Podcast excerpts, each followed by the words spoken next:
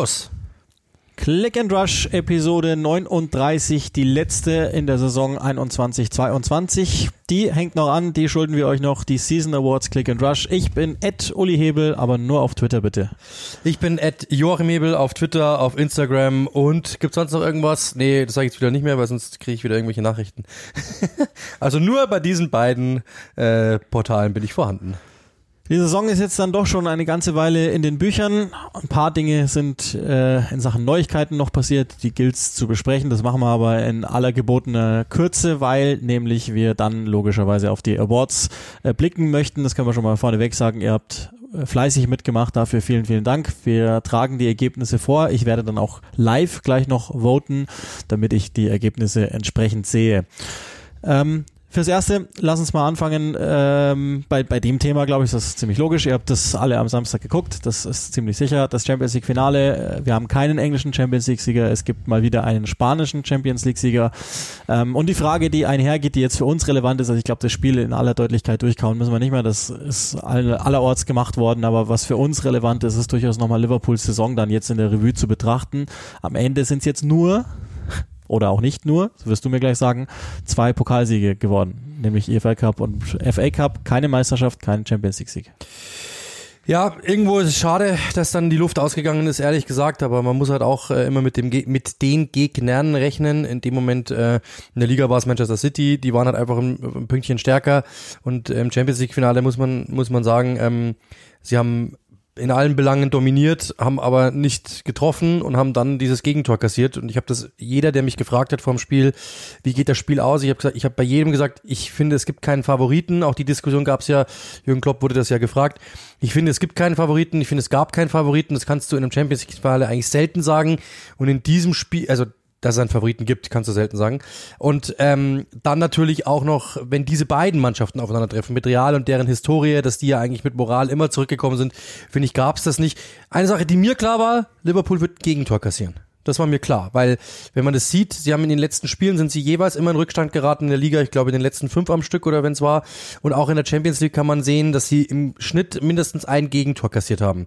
Ähm, und dann war die Frage, schaffen sie es, dass sie 2 zu 1 gewinnen oder schaffen sie das nicht? Und sie haben es nicht geschafft. Das muss man klar sagen. Sie hatten die Gelegenheiten, sie hatten hundertprozentige, ähm, haben es nicht genutzt. Natürlich auch nochmal Grüße an einen ehemaligen Click and Rush ähm, Spieler, in Anführungszeichen Thibaut Courtois, der überragend gehalten hat, der gesagt hat, er wollte natürlich auch mit England nochmal, hat eine Rechnung offen, weil er dort nicht ganz so, ähm, glaube ich, äh, anerkannt worden ist, wie er meinte.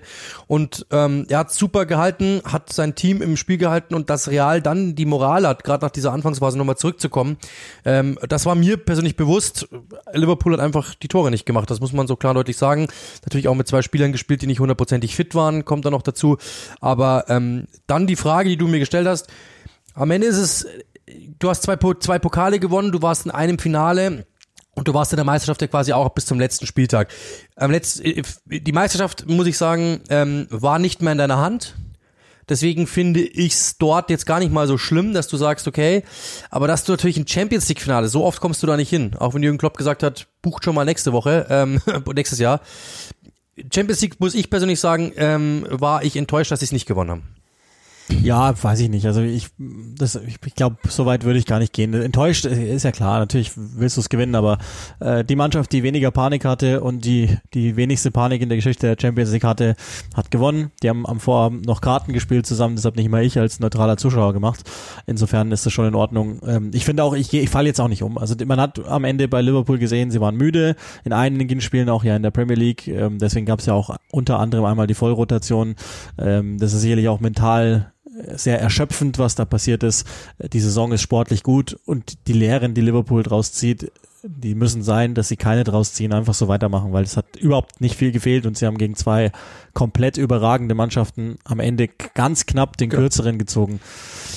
dazu zwei Pokalsiege. Ähm, ich glaube, das ist mehr als in Ordnung. Also, okay, ich, ich, ich, weiß um die Historie, Silber ist Silber und das möchte man dann, wenn man so nah dran genau, auch im Schrank stehen haben, schön und gut, aber vor zehn Jahren war da noch Roy Hodgson. Mehr, glaube ich, muss man nicht wissen. Äh, zu Liverpool. Ja, aber muss einen Satz noch sagen, also mit Sadio Mané, wer mir auch vielleicht noch, äh, der ja dann gesagt hat, mehr oder minder, dass er gehen möchte. Ja, aber also, das wäre ja sowieso passiert. Also genau, aber trotzdem, also da, äh, also du hast natürlich jetzt schon ein paar Aufgaben. Also du musst schon sagen, ähm, es ist zum, es ist zum Schluss, äh, es ist zum Schluss, wurdest du müde, die sind die Körner ausgegangen, wieso, weshalb, warum musst du äh, raus eruieren und die eine oder andere Position, glaube ich, wird auch verändert werden. Also ich glaube nicht, dass der Transfersommer jetzt müde wird. Das glaube ich nicht. Nee, natürlich nicht. Aber ich, also bei Manet wäre ich an, an Liverpools Stelle dermaßen entspannt, weil der ist jetzt 30. Sie müssen sowieso verjüngen. Sie haben in Luis Diaz längst schon den Nachfolger identifiziert. Dann geht halt Jota auf die neuen. Mein Gott, gibt Schlimmeres. Ähm, dann holen sie halt jetzt nochmal einen Perspektivspieler nach, weil Luis Diaz ja de facto gar keiner mehr ist.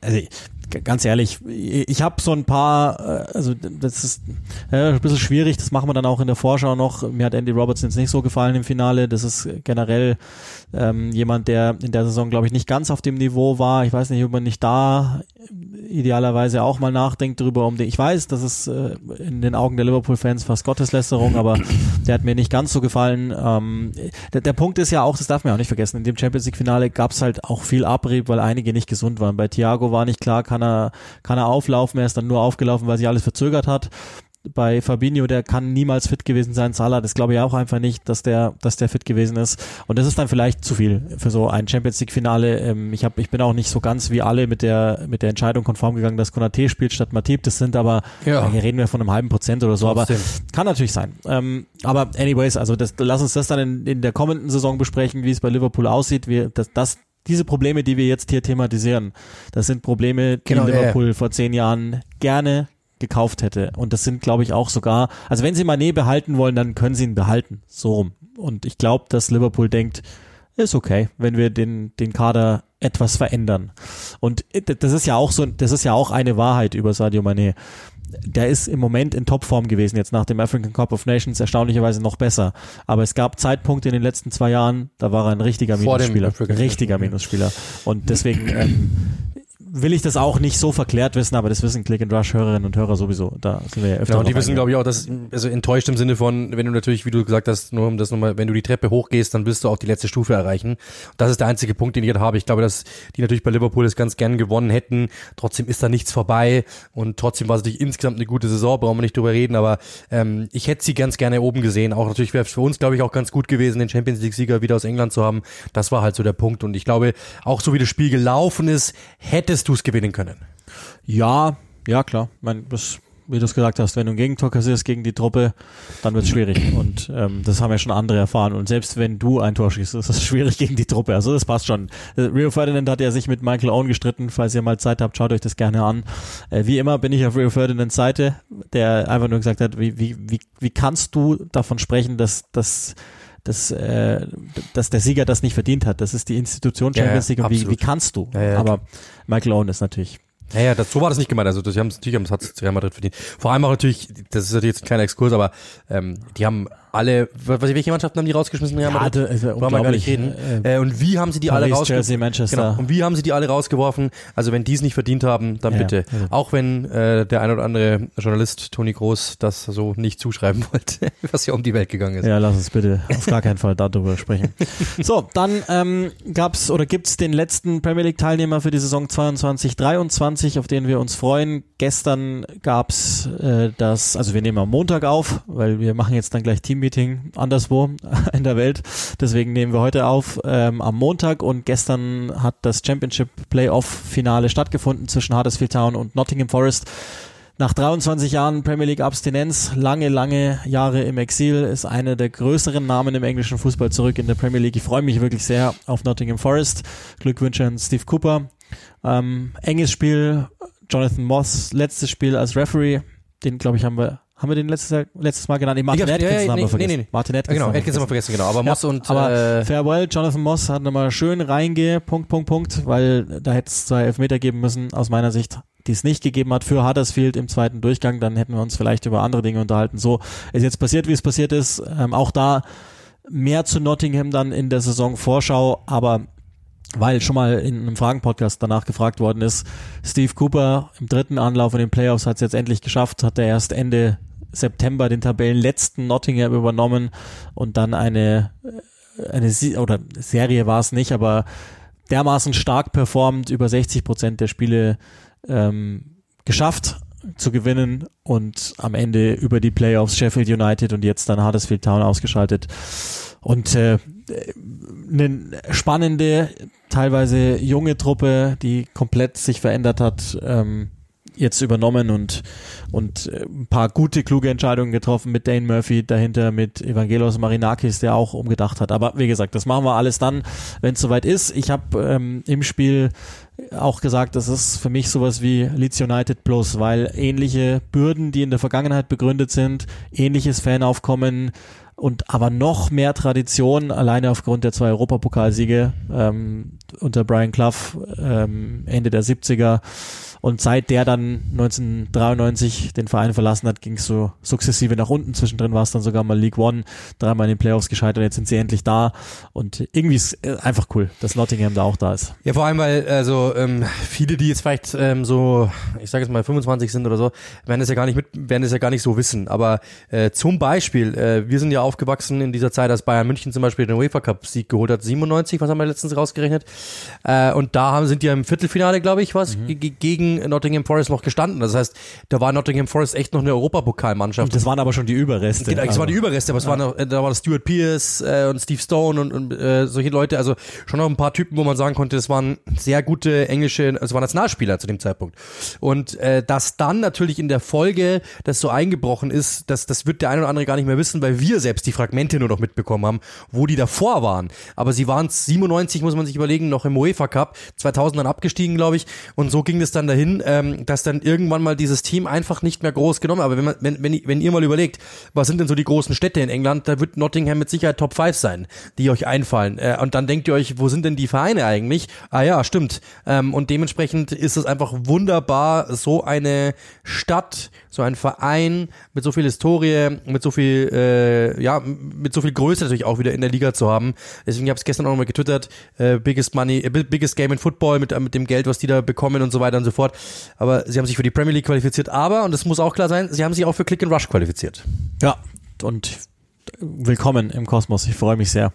Wird wirklich das, also Leeds gegen Nottingham, das ist schon jetzt so, da kann sein, dass ich mal nachfragen werde, ob es eine Möglichkeit gibt, dass ich dieses Spielchen mal, mal machen darf. Ich, da freue ich mich, also nicht, dass die jetzt irgendwie eine, eine größere Verbindung haben. Ähm, das einzige, sowas, so eine Art von Derby wäre dann gegen Leicester, East Midlands, weil Derby County ja blöderweise abgestiegen ist und Notts County nie wieder auch nur in die Nähe von Nottingham kommen wird, sportlich gesehen.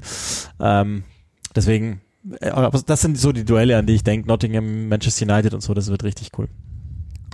Ähm, weitere Meldung ähm, aus, aus dem Kosmos von Manchester United, die wirklich, glaube ich, nur eine Meldung ist. Wir haben, ich weiß nicht, wir haben ja nichts anderes gemacht in der Saison, als darüber zu sprechen. Das, was ich schon mal angedeutet habe, ist jetzt also doch passiert. Ralf Rangnick und Manchester United trennen sich. Er bleibt also auch nicht in beratender Rolle tätig für den Verein und widmet sich komplett seiner Aufgabe bei der österreichischen Nationalmannschaft. Ähm, weiß nicht, mhm. unwürdiges Ende, ein chaotisches Ende in, in einer Beziehung, die nie so richtig gepasst hat. Ich halte die Entscheidung für komplett falsch. Also so United nicht versucht hat und das ist so, Ralf Rangnick zu halten, entsprechend mit einem vernünftigen Angebot. Ich halte es komplett für falsch. In beratender Tätigkeit hätte man den Mann unbedingt gebraucht. Ähm, aber irgendwie habe ich das Gefühl, Rangnick ist einfach nur froh, den Ballast los zu sein. Ja, also ähm, ich habe auch wieder mal, auch das kann ich euch wieder nur ans Herz legen, The Overlap, diese ähm, Fan-Debatte mit Gary Neville von Sky England, ähm, der, der, der nochmal einfach da echt ein Auge hat und, und, und, und hinschaut und wirklich genau das so sieht. Denen fehlt nach wie vor jemand mit Sportverstand. Sie hatten jemand mit Sportverstand, den haben sie jetzt verloren. Ähm, das ist ein bisschen einfach formuliert, weil natürlich, wenn du jemanden wie ihn an die Front schickst, ist klar, dass der vielleicht auch irgendwo sich schmutzig macht. Und er hat sich schmutzig gemacht, muss man klar sagen. Nicht unbedingt, weil er jetzt irgendwie die großen Fehler gemacht hat, aber auch das. Aber natürlich wurde er im Amt beschmutzt, sagen wir mal so, weil natürlich auch viel Schmutz auf ihn geworfen worden ist. Das heißt, es sieht momentan einfach, es sieht für ihn einfach nicht gut aus momentan oder sah am Schluss nicht mehr gut aus. Und dann kann ich verstehen, dass der Vibe nicht mehr war, wir müssen mit dem jetzt unbedingt in die Zukunft gehen. Das, glaube ich, war die Herangehensweise des Clubs. Ähm, vielleicht wird er auch noch, kann ich mir gut vorstellen, wir kennen ihn ja auch ein bisschen, das ist ja richtig so, würde er gesagt haben, hey, pass mal auf, das ist, das passt nicht, das passt nicht, das passt nicht. Ich würde mir wünschen, wenn ich das mache, dass ich das und das mache. Dann natürlich die Art und Weise, muss man auch sagen, dass er während äh, er im Amt war, ja schon Österreich angenommen hat, das muss man auch sagen. Das wird, glaube ich, dazu geführt haben, dass Manchester United gesagt hat, ich glaube, die Vibes schauen jetzt nicht mehr so aus, dass wir zusammenarbeiten müssen, sondern ich glaube, wir beenden das dann einfach lieber. Werden sich auch noch gedacht haben, wir haben mit Ten Hag ja jetzt sowieso jemanden, der ja ein starker Sportmann ist, also können wir das eigentlich verzichten. So toll waren die äh, Errungenschaften von Rangnick jetzt auch wieder nicht, dass wir den behalten ja, müssen. Ich glaube, das, das, das, ist so eine, so, eine, so, eine, so, eine, so eine Mischkalkulation aus allem, dass die gesagt haben, hm, die beste zusammen, die beste äh, Voraussetzung für eine weitere Zusammenarbeit ist jetzt nicht. Deswegen werden wir einfach das Ganze beenden. Und ich glaube, so wie er dort auch, äh, ich sage jetzt einfach mal, im Amt gealtert ist, äh, wird er wahrscheinlich nicht mehr beleidigt sein. Nee, genau, so, so meine ich es ja. Ich habe auch das Gefühl, dass das, dass das sich so abgerieben hat im Job, dass sie vielleicht ihm auch das nicht mehr zutrauen, helfen zu können. Man könnte jetzt hergehen und das wäre aber sehr, sehr leicht und sagen, ja, warum habt ihr denn den dann überhaupt verpflichtet? Ja. Dann hätte er gleich jemand anderes suchen können, ähm, wenn ihr den dann nicht genau. beibehaltet, was ja eigentlich letztlich die Idee dahinter war. Aber das wäre in dem Fall ausnahmsweise mal sogar zu leicht und da würde ich jetzt, also ich kann schon verstehen, dass, dass jetzt ähm, Richard Arnold sagt, nach dem was war und vielleicht hat er, oder sicher hat Erik Ten Hag auch sein, seine Meinung dazu abgegeben und ähm, die, das Angebot, das sie Rangnick gemacht haben, war auch nicht gut genug. Ähm, deswegen, also ich meine jetzt nicht finanziell, da geht es gar nicht, glaube ich, um Finanzen, sondern eher in der Art und Weise des Einbaus und ähm, dann, ja, wird sich Rangnick denken, komm, dann whatever.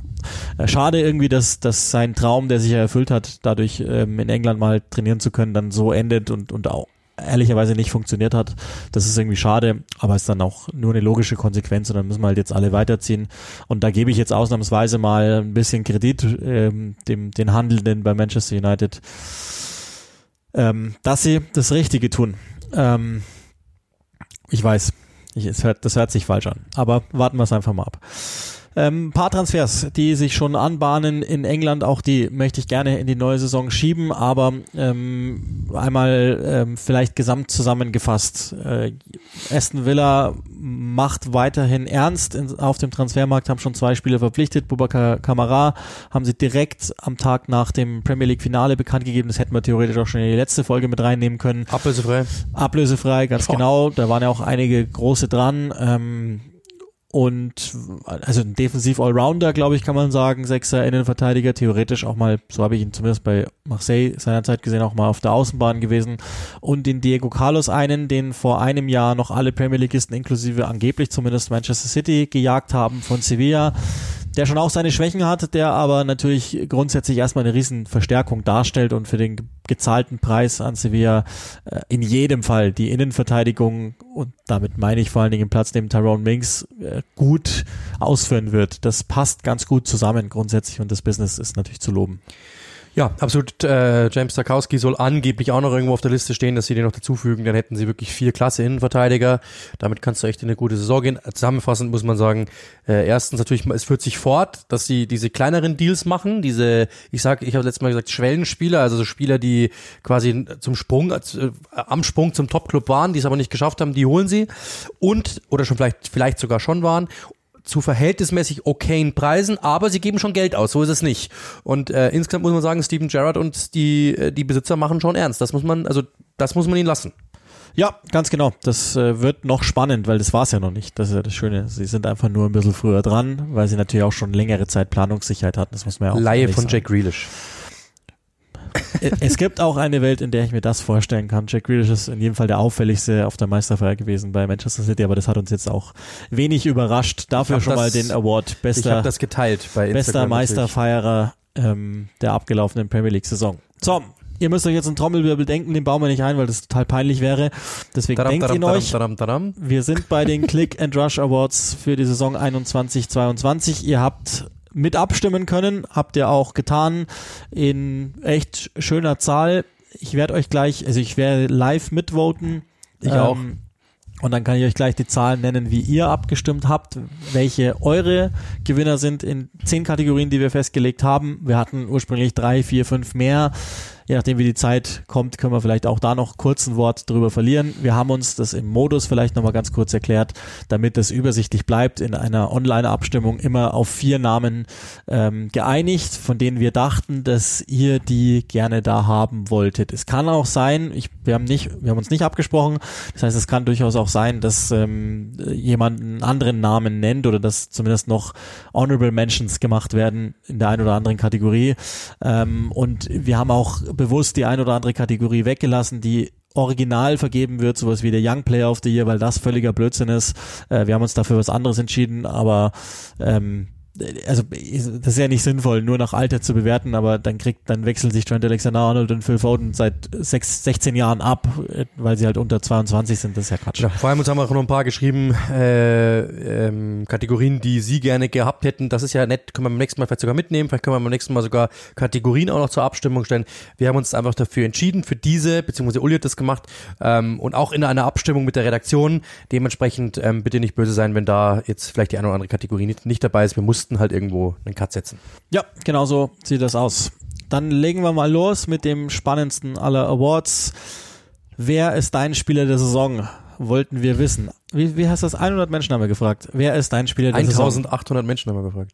Ja, genau. 1800 Menschen haben wir gefragt. Wer ist dein Spieler der Saison? Wir hatten zur Auswahl gestellt Kevin De Bruyne, der ja den offiziellen Award bekommen hat, Mohamed Salah, Joao Cancelo und Yun Min Son, Torschützenkönig geworden, 23 Tore ohne einen einzigen Strafstoß.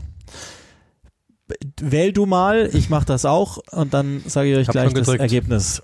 Ich habe den genommen, der es am Ende dann auch bei euch geworden ist. 932, es ist jetzt 12.12 Uhr .12 bei uns, die, das Voting wird noch ein bisschen weiterlaufen, aber wir für uns haben eine Deadline gemacht.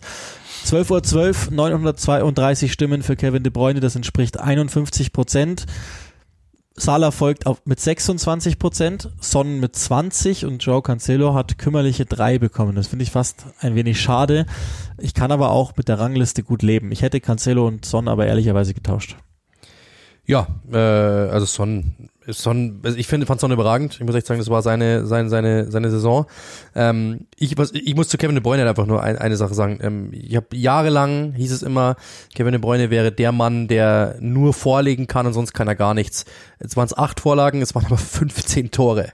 Und wenn man sich anschaut, in welchen Spielen er getroffen hat, ähm, er hat gegen Chelsea getroffen, er hat gegen Liverpool, glaube ich, getroffen. Also immer in den wichtigen Spielen war Kevin De Bruyne da. Ähm, dann vier Tore gegen Wolverhampton. Also das ist komplett geisteskrank. Es war eine unfasste, unfassbare Saison von Kevin De Bruyne, der ähm, am Anfang mich wirklich so, habe ich mir gedacht, warte mal kurz, mit Corona und mit den Verletzungen und so, dachte ich, der kommt schwer in die Saison rein ähm, und er, er kriegt die Zahlen nicht so hin, wie er es will. Also diese Vorlagen sind überhaupt nicht gefallen. Das kam am Schluss dann auch nochmal richtig, aber die Tore waren so wichtig und so beeindruckend, dass er mich von einer anderen Seite nochmal beeindruckt hat. Also nicht nur das, was er immer gemacht hat, Vorlagen geben und so weiter, sondern er war viel, viel wichtiger für Spiel nochmal zum Verteilen und auch gegen den Ball, finde ich, sich verbessert. Ähm, dazu dann eben auch noch die Geschichte mit den Toren, die er gemacht hat, wie er sie gemacht hat, wann er sie gemacht hat. Ähm, das war am Schluss wirklich unfassbar und das ist jemand, der ja sowieso schon für mich Top 5 Minimum-Level ist auf der Welt äh, und der nochmal, finde ich, in Sachen Weitsicht, in Sachen Intelligenz, in Sachen Ruhe, in Sachen ähm, Erfahrung natürlich logischerweise auch, nochmal eins draufgepackt hat und für mich einer der unterbewertetsten Spieler der Welt ist. Ja, Weil er halt nicht mit goldenen Rucksäcken rumläuft. Überspitzt bitte, ich habe nichts gegen goldene Rucksäcke, sollen die, jeder darf das machen, was er will. Aber so, er ist natürlich nicht der funkelnde Typ, äh, der vorangeht und deswegen geht der manchmal so ein bisschen unter und es wird sich eher auf die anderen fokussiert, weil er halt nicht äh, bei Instagram der lauteste ist. Ähm, für mich einer, ähm, wenn es nur auf, darum geht, was auf dem Platz passiert, boah. Ich habe einen goldenen Koffer. Show me better. Ja. Will ich nur mal so rein. Ich habe goldene Reißbeschlüsse im Koffer. Mohamed Salah ist, ist ähm, also hätten wir nach der Hinrunde äh, Stopp gemacht, wäre wär der ist ziemlich sicher geworden. Ja. Der Unterschied De Bruyne zu Salah, dass Kevin De Bruyne und das Wörtchen, das jetzt eigentlich ein Füllwort ist, ist, ist wirklich wichtig, noch beständiger war als Mohamed Salah, der hinten raus ja, und am Schluss hat auch mal müde gekommen war. ist. Das fällt auch ja. immer natürlich so auf, dass bei De Bruyne ging die Form treppenweise nach oben, bei Salah ging die halt nach unten, nach dem Afrika Cup. Ich habe mir das nochmal angeschaut. Nach dem Afrika Cup ähm, sind alle Werte nach unten. Jetzt kann man sagen, Müdigkeit, vielleicht mit einer kleinen Verletzung zurückgekommen, ja, genau, so alles klar, ja. genau, ja. Aber das, das zählt dazu, weil natürlich das Narrativ dann, und man, also, ähm, wenn man dann aber wieder sich in den, in, in, in diese, diese, diese Phase versetzt, was war, wo er war, ich weiß noch genau, wo ich die Jürgen Klopp diese Frage gestellt habe am Anfang der Saison, ist er momentan der beste Spieler der Welt und er sagt ja und es ging um die Welt, ähm, muss man schon sagen, äh, das vergisst man dann schon auch, in der Mischkalkulation könnte man vielleicht, trotzdem bin ich bei De Bruyne. Ja, und ähm, was, was, das ist jetzt auch was Allgemeines, das ich vielleicht noch vergessen habe zu sagen. Wir versuchen uns natürlich in der Antwort oder in unseren Abstimmungen ausschließlich auf die Premier League zu konzentrieren. Ja. Man kann es nicht immer komplett ausblenden, das ist ja logisch. Ähm, bei De Bruyne habe ich schon so einen kleinen Makel Champions League. Da habe ich war ich enttäuscht im Rückspiel gegen, gegen ähm, Real Madrid. Aber wir reden hier von der Premier League und in dieser Premier League-Saison war Kevin De Bruyne, wenn er gesund war, und das war zuallermeist schon wirklich überragend, nochmal stärker als der Rest. Und auch da, ne, Honorable Mentions hätte es noch einige geben können. Also Spieler wie, weiß ich nicht, ähm, sogar auch äh, Bernardo Silva zum Beispiel, den hätte man schon auch nochmal nennen können, bis müssen vielleicht sogar ähm, Antonio Rüdiger war sehr, sehr stark, aber da ist ja dann auch immer so letztlich vielleicht den, den Ausschlag äh, gibt dann auch, wer dann gewonnen hat unterm Strich oder wer krass überperformt hat. Und ähm, das war ja in dem Fall dann bei Kevin De Bruyne eben auch nochmal der Fall und der war ja dann auch nochmal in der entscheidenden Phase total entscheidend. Du hast ja wohl schon mal angesprochen, eins der oder eine der besten Einzelleistungen wahrscheinlich, die man so in der Saison gesehen hat von einzelnen Spielern. Der nächste Award, ähm, der ist sehr knifflig, wie ich finde, sieht auf den ersten Blick klar aus, ist aber sehr, sehr knifflig. Wer ist dein Trainer der Saison? Da haben sogar mehr mitgemacht als beim Spieler der Saison woran das wohl liegen mag. Ähm, die vier Nominierten, die wir zur Verfügung gestellt haben für euch, hießen Pep Guardiola, Jürgen Klopp, der es offiziell äh, gewonnen hat, Antonio Conte und Thomas Frank. Das waren die vier, die zur Auswahl standen. Ich vote jetzt auch mal und ich habe mir immer noch nicht so ganz entschieden. Ich schon. Aber ich, ähm, wow, krass. Ergebnis ist, ist erstaunlich. Ähm, 66 Prozent, 1240 Stimmen für Jürgen Klopp. Nummer eins. Nummer zwei, 387 Stimmen für Pep Guardiola. 8 Prozent der Stimmen, okay. Für Thomas Frank 144 an der Zahl und 6 Prozent, 122 für Antonio Conte. Argumentationen für alle zulässig. Absolut, also wirklich, also da, das ist, also jeder auf seinem Aber Level. Wen hast du? Thomas Frank. Aber das ist, äh, das ist äh, weichgespült. Ich finde einfach, äh, es gibt manchmal, es gibt Dinge, die kann man mit Titel nicht beschreiben. Und das, was Thomas Frank mit seiner Mannschaft geleistet hat, finde ich, kannst du mit Titel nicht beschreiben. Da ist aber auch noch ein bisschen Wohlwollen dabei, brauchen wir nicht reden. Die, die, die Jürgen Klopp brauchen wir nicht, also das, dass du die zurückholst, die Art und Weise, der hat es auf jeden Fall verdient. Ähm, ist, ist für mich Pep Guardiola nach wie vor, da spielen doch ein paar andere Pokale mit rein, ehrlich gesagt. Ähm, aber ich muss sagen, Thomas Frank hat mich einfach beeindruckt und das werden wir wahrscheinlich, den, den Namen werde ich wahrscheinlich so schnell nicht mehr klicken können. Äh, deswegen nehme ich Thomas Frank. Das ist, ich finde es beeindruckend, wie das alles hinbekommen hat, weil die auch eine Talsohle hatten als Aufsteiger, das trotzdem souverän dann rausmanövriert aus diesen äh, wilden Gewässern. Ähm, ist für mich ein einfach so äh, der mein mein Love Vote. Das ist der, der bessere der bessere Trainer und die bessere Leistung ist Jürgen, also Leistung, aber Jürgen Klopp hat das verdient. Warum nicht reden? Bevor ich meine Antwort gebe, auch da ähm, einige nennenswerte. Ich glaube, Eddie Howe hätte es durchaus auch verdient gehabt mit dem, was der gemacht hat. Die wären europäisch vertreten gewesen, wenn wir nur die Eddie Howe-Tabelle genommen hätten. Das, das ist, glaube ich, einer, den man. Deswegen habe ich bei, beim Paar überlegt, ob wir nicht fünf draus machen. Ich habe es jetzt gelassen. Ich habe also für mich ist es klar, Pep Guardiola, klar, weil auch da okay, am Ende keinen Pokalwettbewerb gewonnen, ähm, am Ende auch keinen Champions League Titel gewonnen, obwohl sie es hätten machen müssen. Die beiden Spiele zusammengerechnet gegen Real Madrid.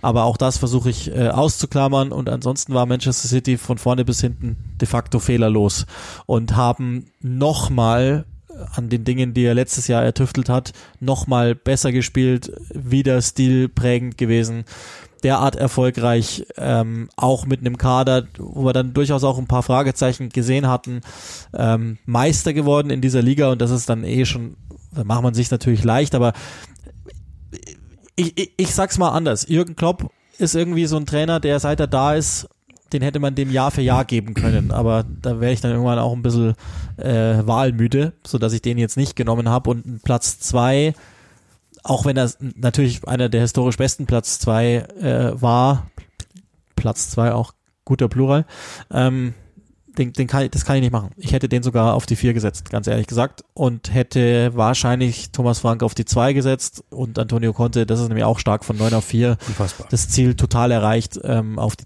auf die zwei, aber Guardiola ist für mich sogar ziemlich klar dann am Ende die Nummer eins, je genauer ich mir das überlege. Thomas Frank, ich bleib bei Thomas Frank. Jetzt wird es schon ein bisschen schwieriger. Jo. Ähm, wer ist für dich, haben wir gefragt, der Spieler, der sich am meisten verbessert hat? Most Improved Player. Also zur Auswahl haben wir gestellt. Ich habe nicht nachgeschaut. Ich bin total gespannt, wer es gleich werden wird. Ähm, 1550 Abstimmungen gab's. Zur Auswahl haben wir gestellt zweimal West Ham, Jared Bone und Declan Rice, der, Spoiler, auch durchaus in den Spielern des Jahres etwas verloren gehabt hätte, auf eine Weise. Dann hatten wir James Ward-Prowse von Southampton und Conor Gallagher vom FC Chelsea. Haben wir es jetzt hier reingeschrieben, weil er technisch gesehen da spielt. Das ist natürlich falsch. Hat für Crystal Palace gespielt. Ähm, ich ich, ich drücke jetzt mal mhm. und oh. mal schauen, ähm, oh, was wir haben. Wow, okay. 37% der Stimmen, 580, um genau zu sein, Declan Krass. Rice. 525, Jared Bone. 292 Conor Gallagher und 157 nur für James Ward Prowse, der den vierten macht. Für wen hast du dich entschieden? Der Jared Bone. Ich mich auch. Ähm, also ich, ich würde, also ich habe es für mich so definiert, ähm, der sich am meisten verbessert hat, heißt für mich wo kommst du her und wo bist du jetzt und wie viele Schritte sind dazwischen. So habe ich es für mich definiert. Das heißt, ich würde sagen, Jared Bourne war vor der Saison Spielstärke 77 und war am Ende der Saison Spielstärke 85 wahrscheinlich sogar. Hat es geschafft in die Nationalmannschaft. Ähm, das ist für mich die Definition. Declan Rice hat natürlich, ähm, vielleicht ist, steht er jetzt in, Trepp, in Treppen gesprochen über ihm, brauchen wir nicht reden, aber er stand davor schon über ihm. Für mich sind das, sind, ist, ist der Schritt von Declan Rice sicherlich äh, beeindruckend, den er gemacht hat, aber es sind nicht so viele Schritte. Ich finde, Jared Bourne hat sich einfach, also wenn ich letzte Saison an Jared Bourne dachte, war das für mich ein Laufwunder, aber die Ineffizienz in Person. Der hat kaum Tore beigetragen, der hat kaum Vorlagen beigetragen. Das war einfach jemand, den du reinbringst, weil du sagst, ähm, der, der macht auf jeden Fall seine Sache ordentlich. Aber ich habe bei dem null äh, Spielintelligenz gesehen, ich habe bei dem äh, null ähm, Kreativität gesehen und auch null Spielwitz irgendwie. Das war alles einfach nur stringent die Linie rauf und runter laufen, gegen den Ball arbeiten und mit Tempo irgendwie reinstarten. Komplett verändert. Der hat äh, richtig was beigetragen. Der hat äh, in den richtigen, wichtigen Phasen richtig viel beigesteuert an, an Sachen Toren und an Sachen Vorarbeiten. Ähm, ich glaube, er hat sogar beiden, beides zweistellig, glaube ich, oder? Wenn mich alles täuscht. Ja. Also wirklich ja. äh, insgesamt auch sehr, sehr beeindruckend. Natürlich auch mit vielen Minuten in allen Wettbewerben. Also genau. Der hat ja eigentlich, das war der Einzige, der immer gespielt hat, sozusagen. Genau. Ähm, aber zeigt ja auch durchaus den Wert, den er hat für, für David Moyes Team. Deswegen, ähm, ich habe den, 12, ja. ich hab den auch und die Argumentation ist auch für mich vollkommen nachvollziehbar. Rice hat nochmal einen Schritt, einen kleineren. Schritt gemacht, der sicherlich schwieriger zu bewältigen ist. Genau, das genau, ist klar. Erklärt, ja. Nämlich rein in die Weltklasse, aber eben einen kleineren Schritt. Ähm, und dadurch, dass ich den ähm, auch schon fast gar nicht mehr da gerne dabei hätte in dieser Kaste von denen, die sich überhaupt noch so krass verbessern können, weil ich meine, die Rechnung können wir ja dann überall aufmachen. Ähm, so dass ich irgendwie Declan Rice schon lieber bei den bei den MVPs gehabt hätte, äh, anstatt bei den MIPs. Ähm, und mit, also dass man den dann auf zwei irgendwie sich hinrechnen kann, das sehe ich auch. Das spricht natürlich auch krass für West Ham, das muss man auch mal ehrlich sagen, dass da zwei drin sind einfach, mit denen keiner Probleme hat, die dahin gewählt werden. Ich finde schon, dass James Ward Prowse, ähm, ich kann auch verstehen, Conor Gallagher, das kann ich auch verstehen, aber ich, ich hätte sogar Ward Prowse dann auf die zwei bis drei gesetzt, weil ich schon finde, dass der sich enorm stabilisiert hat. Mhm. Ähm, der wird wieder nicht zur Weltmeisterschaft fahren, leider. Ähm, aber toller Spieler. Auch da, glaube ich, war es zu sehr auf und ab bei, bei Southampton am Ende, dass es geklappt hat oder nicht geklappt hat. Aber ähm, jo. ja, es war auch kn knapp. Ich bin gespannt, ob wir noch ein knapperes Ergebnis hinkriegen in einer Abstimmung, aber das war natürlich schon knapp. Ähm, wir haben gefragt und ihr konntet euch die Tore auch nochmal dankenswerterweise ansehen. Schöne Grüße an die Kollegen der Redaktion. Das war echt top, dass die das nochmal zusammengeschnitten haben. Wir wollten wissen, was war für dich das Tor der Saison und haben zur Auswahl gestellt Bernardo Silva gegen Aston Villa aus dem Dezember. Ich erinnere mich noch, das hatte ich damals kommentiert. Mohamed Salah gegen Manchester City aus dem Hinspiel, ganz wichtig. Andrei Jamolenko gegen Aston Villa, das ganz besonderes Tor gewesen ist, glaube ich, alleine äh, aufgrund des Jubels und auch nicht so schlecht, ne? Matteo Kovacic gegen Liverpool seiner Zeit. Ähm, 1330 haben mitgemacht und das Ergebnis ist oh, deutlich, durchaus deutlich. 43 Prozent Mohamed Salah, Die Nummer zwei macht Mateo Kovacic mit 289 Stimmen. Andriy Jamolenko auf der drei, was? Mit 241 Stimmen und meine Stimme hat bekommen der letzte Bernardo Silva gegen Aston Villa 17 Prozent. Ich sage aber warum. Das ist die Essenz von Fußball und deswegen fand ich dieses Tor sensationell, als ich es gesehen habe konnte ich gar nichts mehr sagen. Deswegen ähm, ist es, ich bin auch biased. Salah gegen City war schon wow. Das habe ich damals zusammengefasst, dieses Spiel. Ähm, und ich saß da und habe mir äh, wirklich gedacht, das kann nicht dein Ernst sein. Also das zu machen ist völlig à la Bonheur, aber in so einem Spiel gegen diesen Gegner, gegen diese Gegenspieler auf diesem Raum, das habe ich so selten gesehen. Ähm, das war für mich äh, wirklich, das war, ich habe das in dem Moment gesagt, Tor des, Tor des, Tor des Jahres, weil ich wirklich wusste, dass das schwer zu toppen sein würde. Und natürlich auch du merkst dann sofort, äh, da passiert was Großes, weil alle anderen auch gleich so, also das war, den Impact habe ich sofort gespürt in dem Moment, weil ich wusste, das wird, also das wird schwer zu toppen sein. Ich kann aber insgesamt sogar auch komplett die Reihenfolge nachvollziehen. Kovacic gegen Liverpool war schon auch, ey. Puh. Der überhaupt auch eine, eine richtig gute Saison gespielt hat. Es wäre auch durchaus ein Kandidat gewesen in, in Richtung Rice sozusagen, dass wir Sorry, das war jetzt ähm, die, die Homepage, die ich gerade aufgerufen habe von Sky, wo ich das nachgeguckt hatte. Ähm, da muss ich jetzt gleich nochmal schnell hinfinden. Ich weiß auch gar nicht, wieso das so ist, wie es ist. Ähm, sorry, ich mache das mal schnell leiser. Ähm, das ist live. Ähm, den hätte ich, hätte ich mir durchaus auch, auch hinlegen können, so in Richtung von fast Weltklasse in komplette Weltklasse oder total Unterschiedsspieler ähm, in Richtung äh, Most Improved, aber das haben wir ja schon kurz gesagt. Auch bei der folgenden Kategorie waren wieder Beispiele mit da. Welcher war für dich der Moment der Saison? Wir haben auch da vier Auswahlmöglichkeiten hingesetzt. Ich, ich, ich glaube, den Favoriten zu kennen. Christian Eriksen kehrt zurück nach, wisst ihr, ähm, diesem schweren Zusammenbruch bei der Europameisterschaft für Brentford. Dann gab es eine Umarmung von Alexander Sinchenko und Mikolenko, kurz nachdem der Angriffskrieg äh, begonnen hat. Zwei Ukrainer, die sich weinend in den Armen gestanden hatten. Dann auch total tragisch ähm, nach dem Tod von Cristiano Ronaldos Kind äh, eine Applausminute im Stadion eines Kontrahenten ähm, und auch danach dann ähm, und dann natürlich, das ist jetzt irgendwie, das wirkt so banal im Vergleich, aber ist natürlich fußballerisch gesehen auch ein totaler Moment, der Abschied von West Ham's Mark Noble zum Schluss, der wirklich auch schon nochmal sehr, sehr, sehr äh, emotional war. Ich bin auch da gespannt. Ja, okay, das habe ich mir gedacht. 52 Prozent der Stimmen. Christian Eriksen kehrt zurück. 624 an der Zahl. Nummer zwei. Die Minute Applaus ähm, nach dem Tod von Cristiano Ronaldos Kind. Nur 15 Prozent. Sinchenko und Mikolenkos Umarmung und ja, 74 Stimmen für Mark Noble. Stand 12.28 Uhr am Montag keine Ahnung. Das, das ist individuell. Ich glaube, da mhm. kann man, muss man nichts dazu sagen. Ähm, wir können vielleicht erklären, warum wir das entsprechend gewählt haben, aber das, das sind drei Momente, die, die, die oben stehen, die, die nichts mit, ja, ja, also genau, da will ich ja jetzt genau hin. Es ja. sind drei Momente, ähm, die mit Fußball im Grunde nichts zu tun haben und die zeigen, dass dieser Sport mehr als 1-0 ist, um ein Egidius Braun Zitat zu bemühen und deswegen, das wäre irgendwie auch nicht, das wäre gemein, dass, ähm, zu ranken. Wir können vielleicht halt unsere Gedanken dazu kurz sagen. Ja, ich habe äh, die Umarmung von Zinchenko und Mikolenko, weil ich damals dieses Spiel kommentiert habe. Ähm, das war wirklich, glaube ich, das erste Spiel danach und genau da treffen diese beiden aufeinander.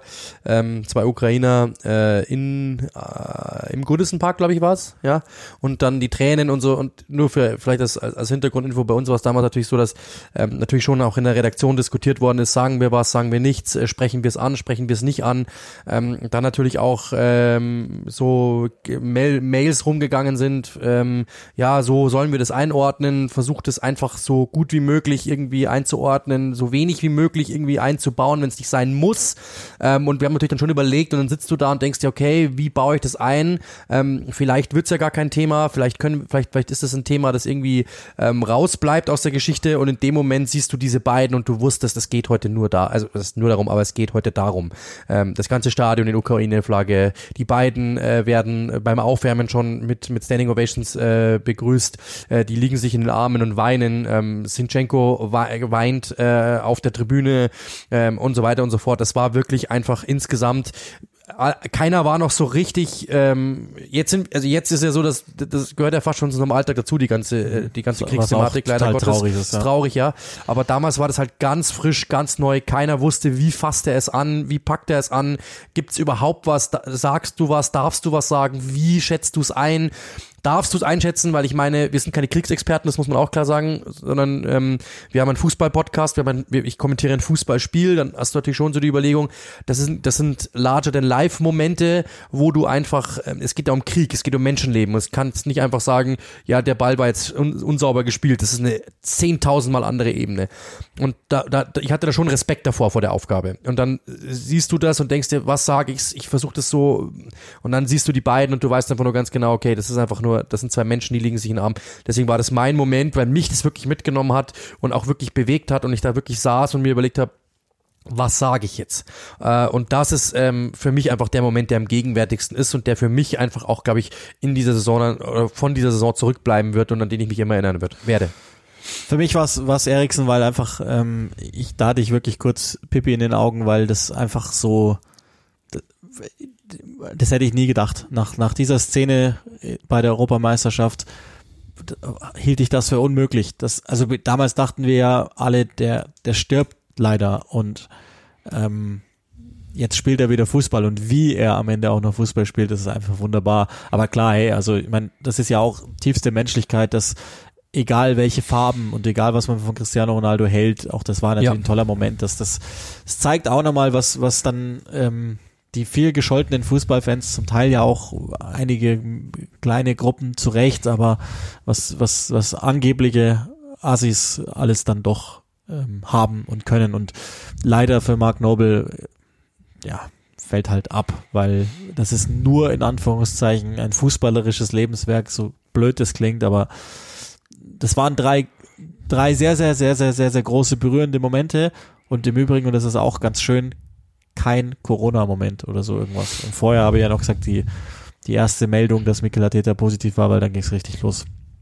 Ähm, schön. Auch, dass, dass dieses Thema zwar nicht hinter uns ist, aber zumindest ähm, auch das, das, da ist es ja gut, dass das Teil unseres Lebens wird und dass wir einfach damit gelernt haben, umzugehen, sozusagen. Dann ähm, bin ich, bin ich jetzt auch sehr gespannt. Die, die äh, Voting, also die, die, die Zahlen von denen, die mitgemacht haben, sind nochmal nach oben gegangen. Was war für dich der Aufreger der Saison, wollten wir wissen. Erstens, das war ja auch in dieser Saison, die tatsächliche Übernahme von Newcastle United durch einen saudi-arabischen Staatsfonds, die Entlassung Marcelo Bielsas, das Interview Romelu Lukakus mit Sky Italia, in dem er mal ganz kurz ähm, erklärt hat, dass er sich auch Inter nochmal wieder vorstellen könnte oder ähm, Podcast, also wir hätten jetzt auch sagen können Manchester United, aber das war jetzt ein bisschen billig, ähm, oder die Sanktionen, die ähm, England, der Staat gegen den FC Chelsea oder genauer hätte man es formulieren müssen, gegen Roman Abramovic ähm, verabschiedet hat ähm, und die, die dann dazu geführt haben, dass Chelsea sozusagen verscheinert war in der gesamten Saison. Ich weiß nicht, ähm, was es am Ende wird. Ich klicke jetzt einfach mal da drauf und schau mal. Okay, also ich bin bei der Mehrheit. Äh, 819 Stimmen, entspricht 58 Prozent, haben die Übernahme Newcastle Uniteds. Das ist die Nummer eins, sehe ich auch nach wie vor so. Das ist leider fast in Vergessenheit geraten. Das ist nach wie vor eine absolute Schweinerei, dass das passieren konnte. Wir werden jetzt damit leben müssen und versuchen, alles so gut es geht sportlich zu bewerten. Aber das ist Sportswashing in der Reihenform und ist, ist, ist richtig, das ist richtig ekelhaft und unappetitlich, dass das hat passieren können und das wird noch noch solche Züge annehmen. Die Nummer zwei, 358 Stimmen, die Sanktionen gegen den FC Chelsea. 13 Prozent, das ist jetzt auch wieder so, das hat natürlich andere Tragweiten, das Interview von Romelu Lukaku, das, ich glaube, für Chelsea schon auch mit Saison verändernd war. Vielleicht wäre es zu groß zu sagen, es war ausschließlich das, aber komischerweise gab es danach den Bruch und 51 Stimmen haben nur 4 Prozent sich ausgesprochen für die Entlassung Marcelo Bielsas bei Leeds. Was hast du gewählt und warum? Sanktionen gegen den FC Chelsea war mein Aufreger der Saison. Also von hinten, äh, Bielsa Entlassung äh, so überrascht mich, also Entlassung gehört zum, zum Fußball dazu. Äh, Interview Lukaku hat mich nicht überrascht. Äh, ich erinnere mich an den Satz von Mourinho in seiner zweiten Amtszeit, Lukaku redet zu viel. Lukaku hat schon immer zu viel geredet. Ich finde, das über, überrascht mich auch nicht. Übernahmen Newcastle aber das United. Hat uns schon krass aufgeregt. Klar, da brauchen wir nicht reden, aber es hat mich jetzt nicht groß überrascht und es ja. war so, aber die Tragweite war, wie du es eben gesagt hast.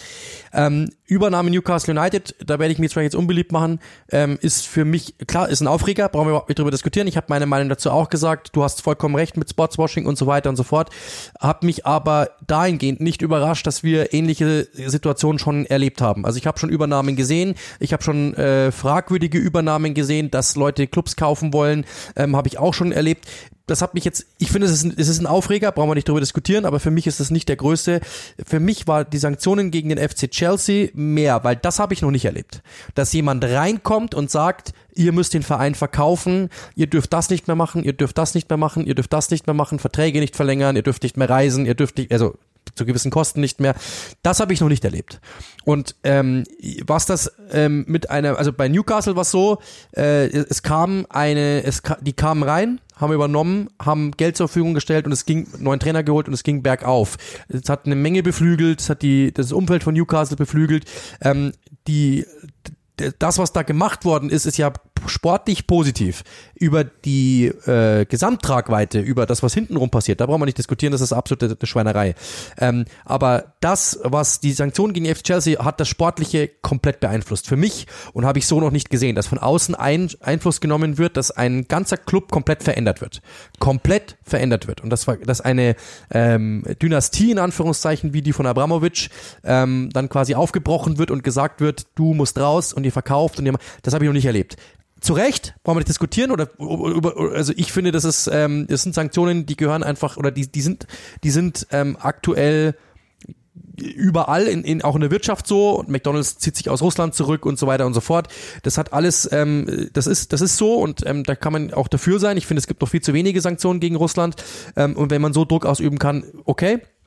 Das habe ich noch nicht erlebt. Deswegen war das für mich der Aufreger, weil ich das wirklich auch in der Tragweite, in der Weite der Entscheidung und was danach alles dranhängt, dieser, dieser Rattenschwanz, den habe ich nicht gesehen. Ich hätte nicht gedacht, dass du sagen kannst, ihr dürft nicht mehr für so und so viel Euro reisen. Ich, ihr dürft keine Trikots mehr verkaufen. Ihr dürft keine Tickets mehr verkaufen. Das habe ich so nicht gesehen. Deswegen, das ist für mich der Aufreger, weil das habe ich wirklich im Fußball noch nicht erlebt.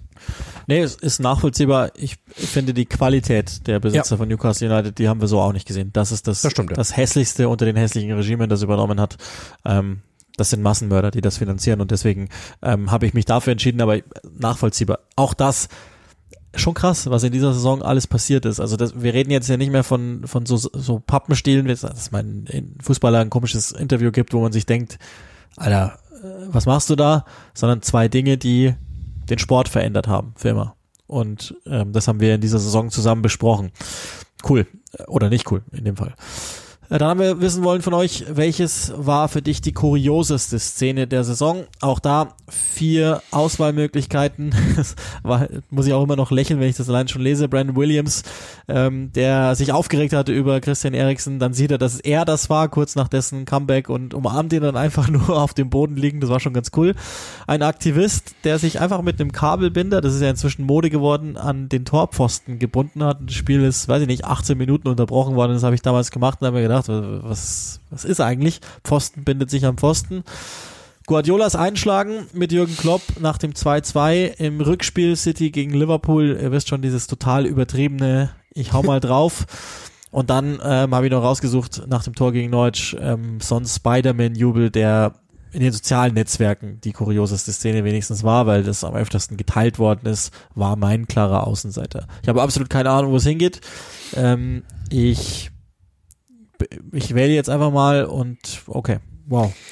Wow, okay, da, da habe ich jetzt nicht mit gerechnet. Fangen wir mal von unten an, machen wir es ja spannend. Hätte ich vielleicht von Anfang an immer so machen sollen. 7%, 76 Stimmen. Son Spider-Man-Jubel nach dem Tor gegen Neutsch. Okay, wir haben euch also erzogen. Dann 18%, nur das Einschlagen von Guardiola mit Jürgen Klopp nach dem 2-2. 33 Prozent Brandon Williams und Christian Eriksen und 42 Prozent tatsächlich der sich an den Pfosten bindende im Goodison Park in Everton. Was hast du gewählt?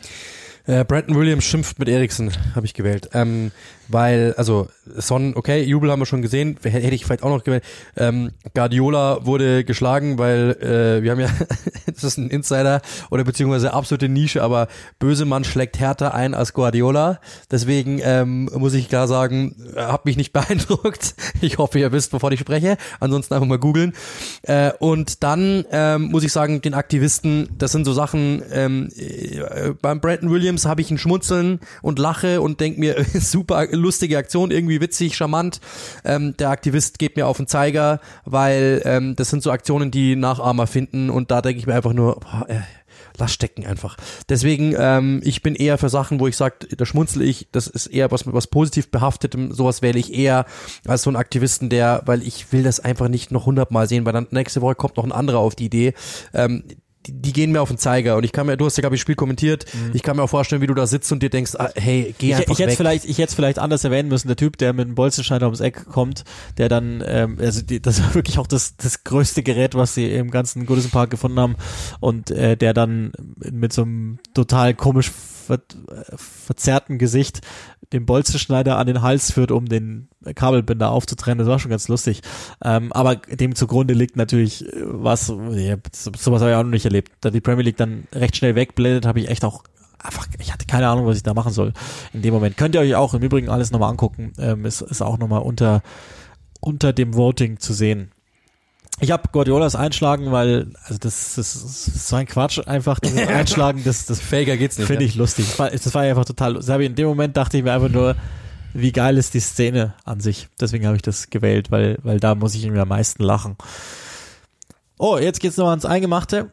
Auch da bin ich jetzt sehr sehr gespannt. Ähm, wenig Votes tatsächlich. Wir haben gefragt, wer war für dich der beste Transfer dieser Saison?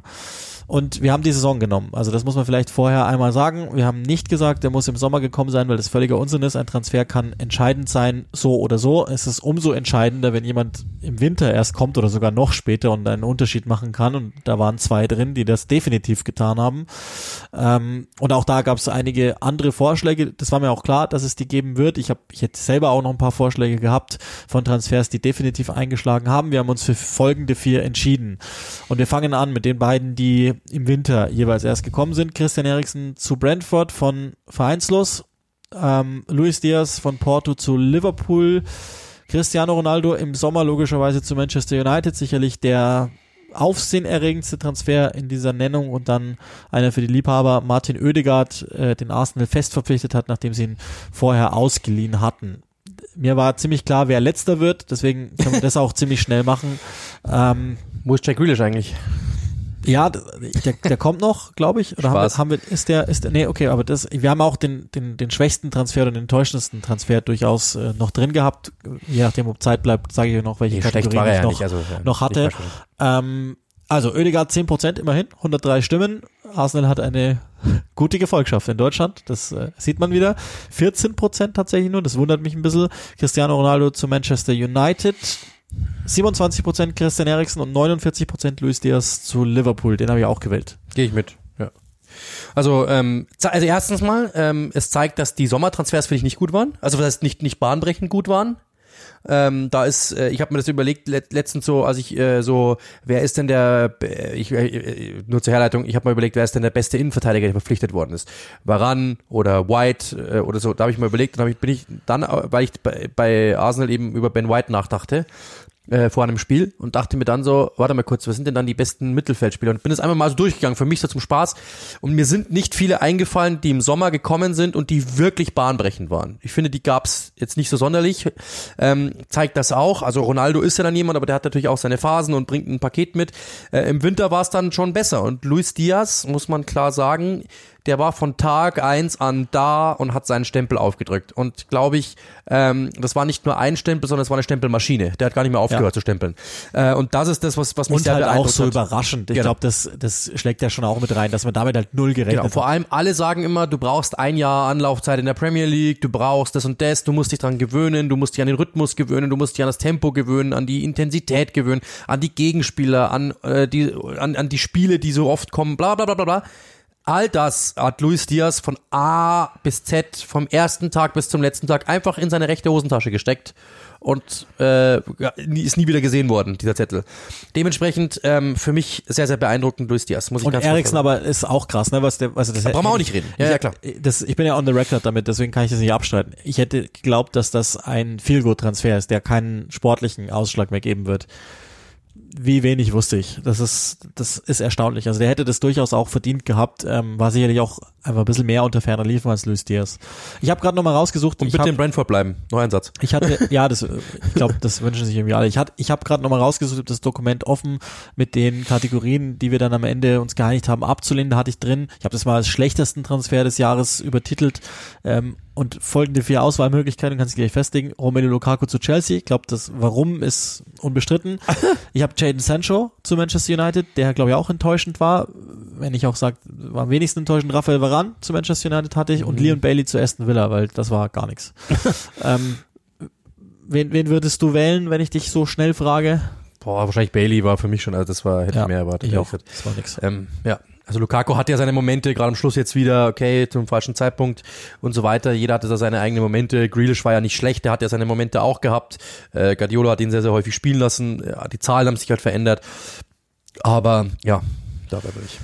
Es war jetzt nicht die Saison der ganz großen Trainerwechsel, aber das haben wir ebenfalls zur Abstellung ähm, gestellt. Wer war für dich der Trainerwechsel der Saison? Ist- Antonio Conte, Tottenham, Jesse Marsch, Leeds United, Mike Jackson zu Burnley, okay, schlecht gealtert, Eddie Howe zu Newcastle. Das ist für mich jetzt wirklich, das meine ich jetzt ernst. Das ist für mich bis jetzt das erste Mal, dass ich wirklich Bauchschmerzen habe zu wählen. Ich kann mich nicht zwischen zwei entscheiden. Antonio Conte zu Tottenham oder Eddie Howe zu Newcastle. Ich kann mich nicht entscheiden, weil beide haben ihr Team komplett umgedreht. Ich drücke jetzt einfach Eddie Howe, das ist der erste Moment, den ich habe, ähm, weil es einfach halt wirklich beeindruckend war. Die waren so gut wie abgestiegen und sind jetzt irgendwo im Mittelfeld gelandet äh, und auf beeindruckende Art und Weise. Und sie haben äh, etwas bekommen, die, das war ein, ein, ein absolut abgeschriebener Absteiger Ja. unter Steve Bruce. Und jetzt war das plötzlich wieder ein Team, wo du sagen konntest, oh Gott, wir wollen da eigentlich nicht hin. Und ähm, das, das hat, die haben sich innerhalb von, ähm, von, von einem halben Jahr in ein, ich sag mal, Top-7-Team verwandelt.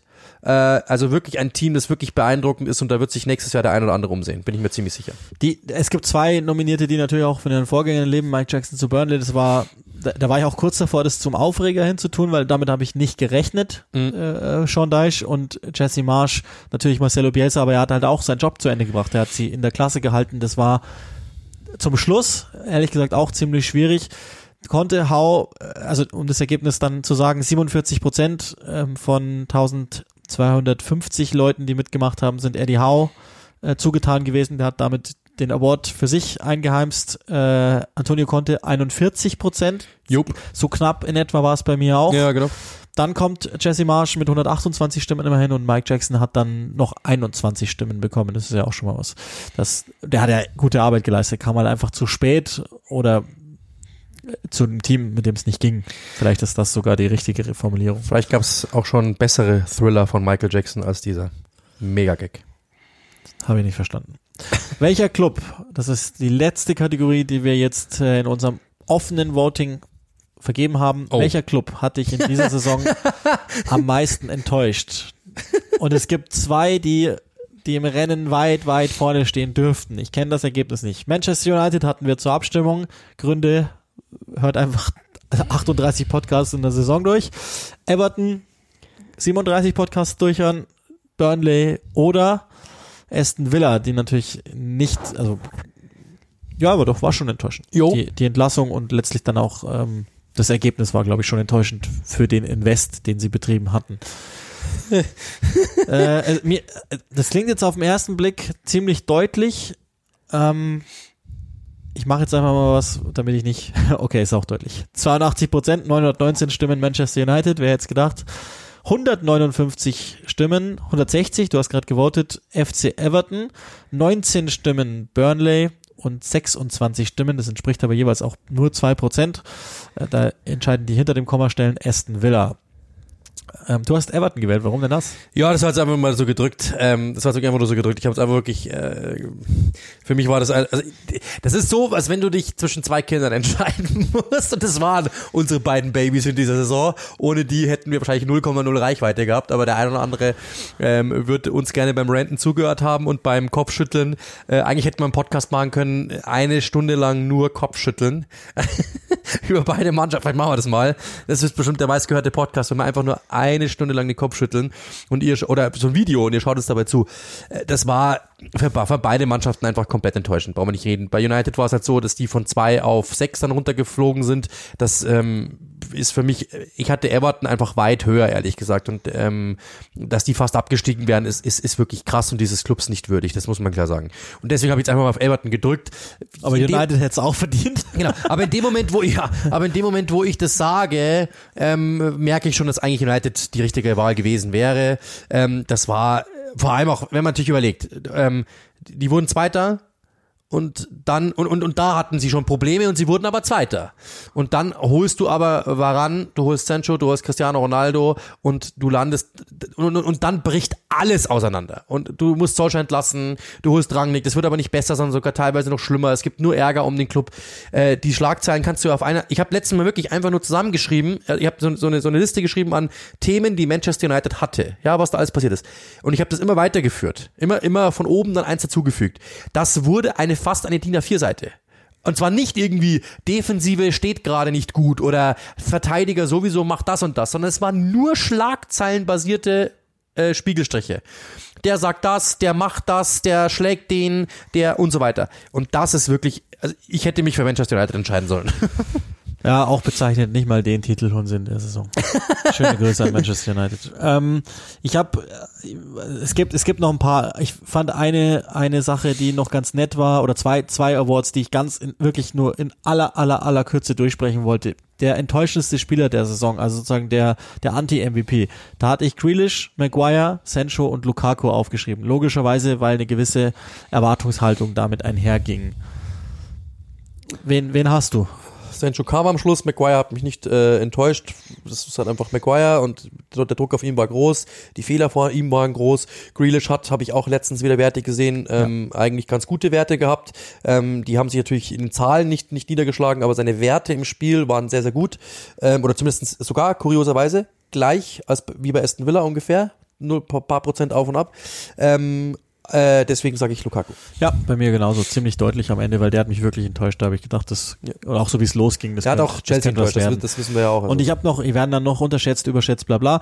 Ähm, ich habe mich für die in, in äh, Kategorie entschieden, nicht Jungspieler des Jahres, sondern ich habe es mal Rookie des Jahres genannt. Also wichtig war, dass ähm, Mark, äh, Mark Gahey, Tino Livramento, Joe Gallard, Anthony Alanga sind die vier, die ich nominiert hatte. Wichtig war, dass die vor der Saison keine, also ich habe auch noch überlegt, Ramsey, aber der hat schon ein paar Premier League Spiele gehabt, also sprich, die sind von null rein in die Liga sozusagen, mehr oder weniger null, bei Geller, das ist auch nicht ganz zutreffend ähm, und haben dann in dieser Saison für sich was gezeigt, das überdeutlich war. Ich glaube, hätten wir auch da zum, zum Winter Schluss gemacht, dann hätte Livramento das Ding ziemlich klar gewonnen. Inzwischen ist Mark Gay aber Nationalspieler und Chelsea wird sich schwer geärgert haben, dass sie ihn losgehen haben lassen. Elanga war das einzig Positive, also vielleicht kriegt er doch noch einen Award, der ähm, dass man überhaupt über Manchester United wahrscheinlich sagen kann in der Saison.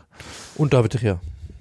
Ja, okay. Genau, den hatte ich übrigens auch bei Torhüter der Saison, da gab's, den, den hatte ich auch noch drin, aber ich glaube, das ist auch, den, den gebe ich jetzt einfach mal Jose Sarr, weil, weil bester Mann. Jose Sarr. Ähm, aber den hatte ich auch drin, De Rea und dann natürlich die zwei Brasilianer, ist logisch. Aber Rookie des Jahres zum Abschluss noch. Gay. Ähm, Nehme ich. Ja, kann ich mitleben. Kann, kann ich mitleben.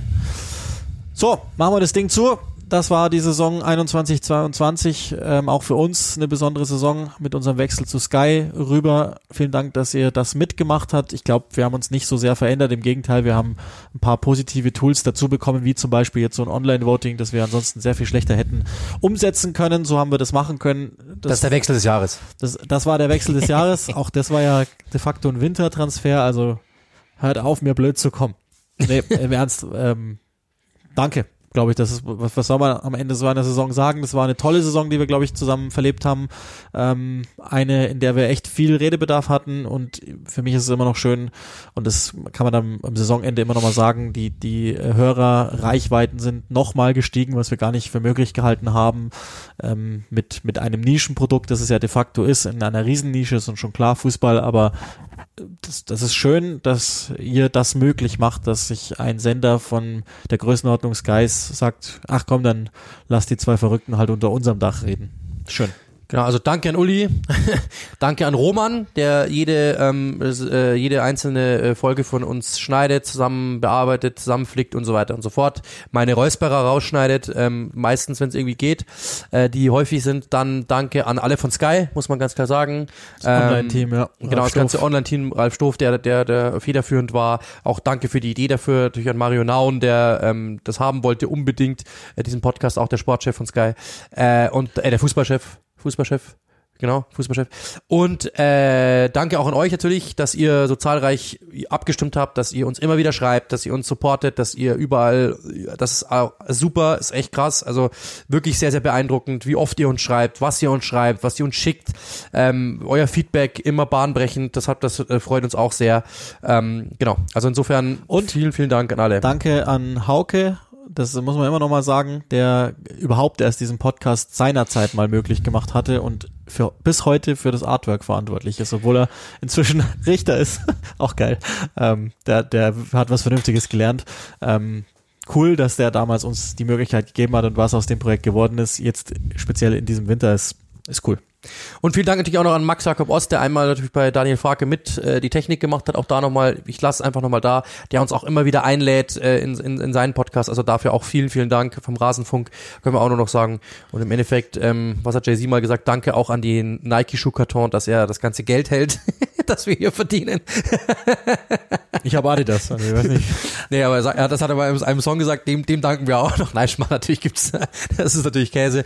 Aber vielen Dank euch. Ähm, das war's von dieser Saison. Ich hoffe, wir werden uns nächste Saison wieder. Wir werden natürlich versuchen zu posten. Wir werden versuchen, euch irgendwie noch auf dem Laufenden zu halten, sollte was sein. Saisonvorschau wird es wieder geben, gar keine Diskussion. Also die nächste Saison wird auch bei Sky stattfinden, das wissen wir auch schon.